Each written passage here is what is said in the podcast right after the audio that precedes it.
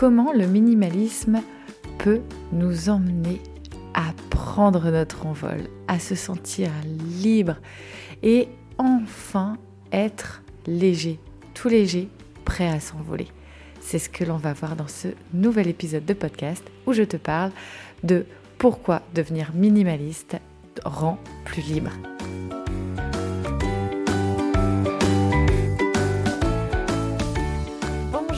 Bienvenue sur le podcast Zéro déchet mais pas que. Je suis Carole, votre hôte. À travers ce podcast, je partage avec toi mon quotidien de femme et de maman de quatre enfants. J'ai également plusieurs casquettes avec lesquelles je swing, épouse de Monsieur Cocotte, entrepreneuse, présidente et bénévole de l'association Zéro Déchet The Family Cocotte, animatrice d'ateliers et conférencière, je suis de celles et de ceux qui croquent la vie à pleines dents. Ici, on parle organisation, vie de maman et également de mon mode de vie zéro déchet, donc, mais pas que. J'accompagne les femmes à simplifier leur quotidien grâce à ma belle boîte aux merveilles qui sont mes ateliers. Découvre tes potentiels et ouvre les possibilités vers un mode de vie plus sain et plus serein. Je partage avec amour chaque semaine et te donne rendez-vous tous les samedis matins pour le nouvel épisode de la semaine. Je suis également grande fan de Disney, mais chut, ça, ça reste entre nous. Pour en savoir plus, direction le blog thefamilycocotte.org. Je te souhaite une très belle écoute.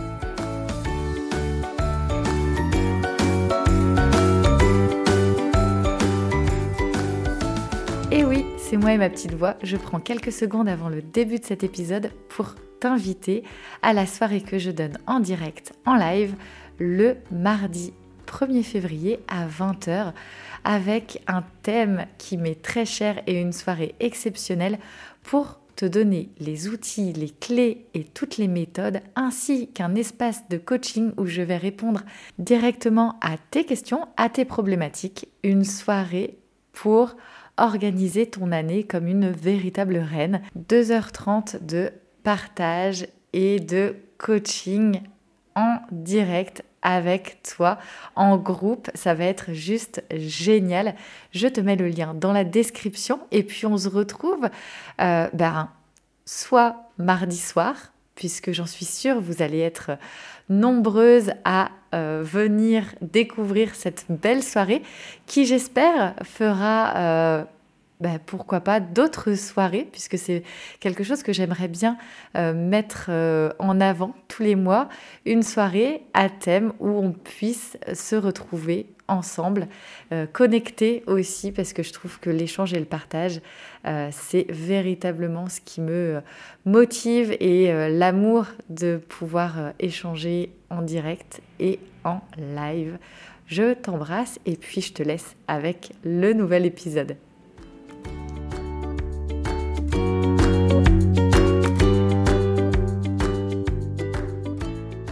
Bonjour à toi qui m'écoute pour ce nouvel épisode, pour une nouvelle écoute, une nouvelle journée, une nouvelle activité, peut-être le temps de justement l'écoute de ce podcast. Merci d'être toujours plus nombreux et nombreuses à écouter les épisodes que je te propose avec des thèmes divers et variés, toujours autour du thème zéro déchet, mais pas que. On est sur euh, des sujets assez lifestyle euh, green ou green lifestyle d'ailleurs. Et donc aujourd'hui, une grande question et un grand sujet, le minimalisme et la liberté. Alors concrètement, j'adore cette citation qui, je n'ai pas trouvé euh, de nom euh, auquel elle appartient, mais sache que si tu veux voler, tu dois te libérer de tout ce qui te pèse. Et donc, si tu veux prendre ta liberté, tu dois t'alléger. Et c'est véritablement le sujet du podcast du jour, de cet épisode, puisque depuis maintenant plusieurs années, donc euh, quasiment huit ans, waouh, on a entamé dans notre famille une démarche zéro déchet, mais également en fait une démarche autour de la responsabilité que nous avons par rapport à notre consommation et donc aussi à se questionner et à questionner notre environnement, notre habitat, notamment avec ce qui nous entoure et les objets qui nous entourent. Est-ce que ce sont des objets qui nous donnent en fait une sensation de joie? D'ailleurs, en parlant de sensation de joie face à un objet, je pense énormément au discours et à l'approche de Marie Kondo. Marie Kondo qui est la papesse euh, du rangement et du désencombrement à la japonaise. Et donc, euh, vis-à-vis de ces objets, lorsque celui-ci devient encombrant, devient compliqué à gérer, eh ben c'est clairement qu'il est temps de s'en occuper et de voir si l'on peut euh, lui offrir notamment une seconde vie puisque euh, sa première vie est finie avec nous. Et donc, on va déjà faire l'état des lieux. Clairement, l'état des lieux, c'est de regarder euh, les choses que l'on possède et clairement de se dire est-ce que ce n'est pas franchement cette chose qui vient nous posséder? Alors dit comme ça, c'est très philosophique, je te l'accorde. Donc clairement, état des lieux. Les choses que l'on possède finissent par nous posséder. Et oui, en ajoutant toujours plus, que ce soit dans notre habitat, dans notre agenda, dans notre vie, on a toujours envie d'en rajouter. Et clairement, eh ben, ça nous met une pression d'obligation, d'obligation d'avoir en fait euh, toutes ces choses à s'occuper, cette liste, euh, cette to-do list qui est toujours euh, remplie de choses diverses et variées, qui peut-être pourrait être allégée également et qui pourrait peut-être ben, prendre le chemin du minimalisme aussi. Puisque bien au-delà d'un objet, c'est aussi tous les pans de notre vie qui peuvent être régis par l'envie d'y apporter la touch du minimalisme. Et donc, on va vraiment chercher, comme je le disais euh, précédemment, par exemple, comme Marie Kondo, qui, lorsqu'elle prend un objet chez elle, si cet objet ne lui procure pas de la joie, du plaisir, une sensation de vraiment pas de plénitude, mais quelque chose qui vraiment la transporte et lui donne vraiment satisfaction. Et ben si cet objet euh, ne euh, remplit pas ces conditions, et ben c'est clairement qu'il doit sortir de son habitat. Et je trouve ça très très fort. Moi notamment dans la démarche zéro déchet, j'ai été aussi très loin dans le minimalisme. Euh, je parle là de mon habitat puisque c'est vraiment par l'habitat euh, et mon environnement dans, euh, dans mon chez-moi que j'ai commencé à mettre euh, vraiment le minimalisme en action. Et donc j'ai vraiment été très loin. Ça veut dire que j'ai enlevé tout, notamment, alors par souvent c'est par souvent cette première porte dans le minimalisme, mais en tout cas j'ai enlevé tout ce qui était décoration. Alors en plus, moi qui étais euh, grande consommatrice, euh, notamment d'une grande chaîne de boutiques de décoration en tout genre, et eh bien clairement, j'avais des décorations pour euh, plutôt pour l'été, d'autres vraiment les décorations de Noël, la décoration d'Halloween, de Pâques, etc. Et je m'éclatais là-dedans mais euh, très clairement, ça m'amenait à une consommation qui n'était plus du tout alignée avec mes valeurs. Et puis, il y a d'autres façons de faire de la décoration que d'aller consommer euh, dans des boutiques. Et ça, on apprend au fur et à mesure, mais c'est pas l'objet euh, de l'épisode du jour. On y reviendra peut-être un jour, si le sujet vous parle de comment décorer sa maison d'une façon euh, responsable. Et donc, j'avais tout enlevé, les bougies, les plantes, les cadres, j'avais absolument tout enlevé. Et puis, j'ai vraiment ressenti une sensation de euh, d'épanouissement lorsque je l'ai fait. Mais voilà, les jours passant, les semaines, les mois, je n'étais plus du tout alignée avec euh, l'intérieur de mon chez-moi. Ça ne me ressemblait pas et c'est là que je me suis dit, non, en fait là, tu as fait sans t'approprier ton propre minimalisme à toi. Qu'est-ce que le minimalisme pour toi? J'ai pris le minimalisme, j'ai été, euh, voilà, j'ai foncé tête baissée, j'ai tout enlevé, mais sans me poser la question de ce qui était important de garder pour moi.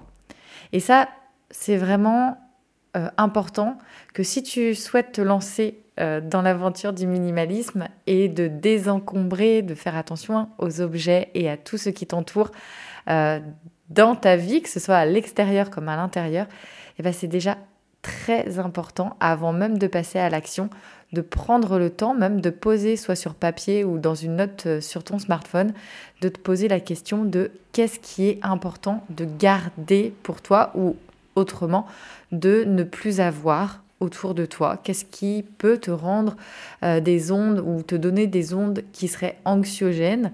Et eh bien clairement, c'est que là, ensuite, c'est un peu comme si tu faisais ton plan. Et ce plan-là va pouvoir euh, vraiment te guider pour passer à l'action. Ensuite, il y a tout ce qui va tourner autour des croyances, notamment autour de la croyance d'être ce que je possède. En fait, j'existe parce que je possède. Et puis, il y a aussi forcément le marketing qui a énormément d'influence, hein. on le voit euh, au quotidien, que ce soit euh, par mail, par les réseaux sociaux, par la pub, la presse. Euh, tout est aujourd'hui régi également par le marketing, sinon il n'y aurait, à mon avis, et beaucoup le voient de cette façon, c'est clairement, par exemple, de la pâte à tartiner si derrière il n'y avait pas tout le réseau et le travail du marketing, il n'y aurait pas forcément euh, une grande majorité de foyers avec de la pâte à tartiner dans les placards. Vous voyez ce que je veux dire? On n'aurait vraiment pas cette sensation de nécessité d'avoir telle ou telle chose sans le marketing, sans la publicité, parce que ça nous ne créerait pas de besoin. Et c'est là que c'est important aussi de visualiser le, euh, que le marketing nous emmène à créer un besoin et que ça nous emmène aussi à ressentir un sentiment de, un sentiment de sécurité par rapport à l'appartenance d'un groupe. Souviens-toi notamment, par exemple, lorsque l'on est adolescent et qu'on est en pleine période voilà, de recherche euh, de la personne que l'on souhaite être ou que l'on souhaite devenir, en pleine construction, le sentiment de sécurité peut être très fort, notamment à l'appartenance d'un groupe vis-à-vis, par exemple, de ses, euh, de ses pairs, en fait. Euh, notamment avec euh, certains styles vestimentaires. Moi, je me souviens, euh, euh, alors je le vois plus aujourd'hui, mais moi, je me souviens très clairement lorsque j'étais au collège ou au lycée, il y avait différents groupes, différents groupes représentés avec notamment bah, des critères de, de, de, vêtements qui étaient clairement, qui appartenaient à une, certaine façon d'être, une certaine façon de voir les choses et une certaine façon de vivre.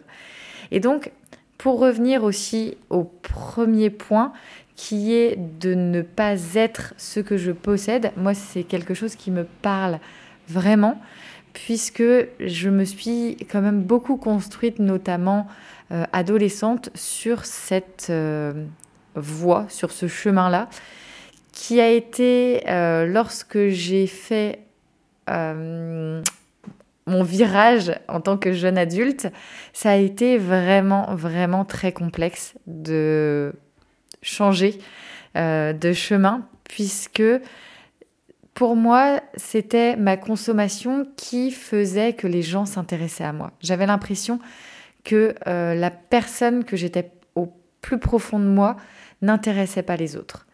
Et très clairement, ça c'est une croyance qui est extrêmement compliquée à, euh, à reconstruire. Et en fait, là où c'est complexe, c'est qu'effectivement, quand on possède, euh, on peut être euh, on peut avoir en tout cas des personnes intéressées en face de soi, non pas pour la personne que l'on est, mais parce que vous possédez. Euh, concrètement, par exemple, et c'est vraiment aussi lié à la croyance, par exemple, que lorsque l'on possède, eh ben, euh, allez, je vais prendre l'image de la personne, par exemple, qui gagne, euh, je sais pas moi, un jeu d'argent. Allez, je gagne l'euro million. Et très clairement, autour de moi, est-ce que je vais pas être un aimant vis-à-vis peut-être de personnes aujourd'hui que je connais, mais qui ne seraient pas dans ma sphère amicale, mais qui voudraient se rapprocher justement de moi parce que je possède, et non pas pour la personne que je suis. Et donc du coup, c'est compliqué de décortiquer ça parce que lorsque l'on veut vraiment euh, prendre du recul en se disant je ne veux garder que les personnes autour de moi qui sont près de moi pour ce que je suis, et eh ben lorsqu'on n'a pas conscience même de soi vis-à-vis euh, de la différence entre être soi pour sa propre personne ou être soi parce que je possède, et eh ben forcément ça va être très complexe. Et en fait c'est vraiment une, une liaison entre euh, soi, la possession euh, d'objets, d'argent, euh, de toute forme de sécurité euh, par rapport à notre être soi qui clairement en fait n'est lié à rien d'autre d'extérieur que moi-même. Et c'est vraiment très complexe, mais en tout cas ça offre une liberté qui est mais inconditionnelle et qui est... elle n'est pas chiffrable ce n'est pas un ou deux objets, ce n'est pas une quantité d'argent. En fait, très clairement, ce n'est pas quantifiable. Et puis, le troisième point, c'est de passer d'un cercle vicieux à un cercle vertueux. Concrètement, je pense que ça va parler à beaucoup. Le premier cercle va être je travaille pour gagner de l'argent. Cet argent, je le consomme. Et puis, voulant toujours plus, je continue à travailler toujours plus pour gagner toujours plus d'argent et pour consommer toujours plus. Prenez l'image notamment des personnes qui euh, ont la réussite au travail, qui ont toujours plus d'argent, mais qui ont encore toujours davantage envie de travailler et de gagner plus, soit pour leur consommation, mais aussi en fait pour établir, pour avoir ce sentiment de sécurité par rapport au fait de gagner plus avec un train de vie qui ira toujours de plus en plus. Pour passer sur un cercle vertueux d'un travail qui te donne de l'argent, qui ensuite te permet de consommer le nécessaire que tu as établi pour toi, donc ça peut être intéressant de savoir qu'est-ce qui est euh, nécessaire pour toi. Euh, mais nécessaire aussi, par exemple, pas être dans la nécessité du minimum du minimum. Ça peut être, euh, si c'est important pour toi, de pouvoir offrir, je sais pas moi, des vacances à ta famille bah, l'été plus l'hiver, plus de t'offrir euh, un week-end pour euh, toi de déconnexion euh, totale en thalasso ou autre, ça peut être pour toi la, la, base de ta consommation. Voilà. Et ensuite, on va pouvoir s'offrir du temps pour soi, s'offrir par exemple du temps à passer à l'action au potager ou de passer à l'action en désencombrant son intérieur et du coup en pouvant peut-être faire des vides-greniers ou en vendant des objets et donc de pouvoir gagner euh, de l'argent ou de pouvoir faire du troc. Et donc, on va pouvoir diminuer ses dépenses et on va pouvoir aussi être dans la réflexion de sa consommation et donc d'arrêter cette course à toujours vouloir plus, parce que toujours vouloir plus va donner plus d'obligations, va donner plus de problématiques, va donner plus, plus, plus, toujours plus, et très clairement, ça va donner aussi plus d'énergie à fournir, plus de fatigue, euh, plus d'émotions à gérer. Et donc tout ça, on veut passer d'un cercle vicieux à un cercle vertueux. Et ça, vraiment, ça te permettra euh, en quatre points à trouver un équilibre et à te sentir plus libre. Et tout ce dont je t'ai parlé là, c'est clairement euh, implémentable, que ce soit dans sa vie euh, personnelle, dans sa vie professionnelle, que ce soit dans son chez-soi, que ce soit dans son agenda, que ce soit dans ses relations euh, aux autres et à notre relation en fait à l'environnement, à, notre, à notre monde en fait dans lequel on est au quotidien. Nous voici arrivés à la fin de l'épisode. J'espère qu'il t'aura permis vraiment d'explorer des pistes, euh, que ce soit en réflexion, d'action, et pourquoi pas permettre de t'initier aussi au minimalisme dans tous les pans de ta vie. Bon, merci beaucoup pour ton écoute. N'hésite pas à hein, un petit euh, commentaire ou des belles petites étoiles pour ce nouvel épisode. On se retrouve la semaine prochaine. Bisous bisous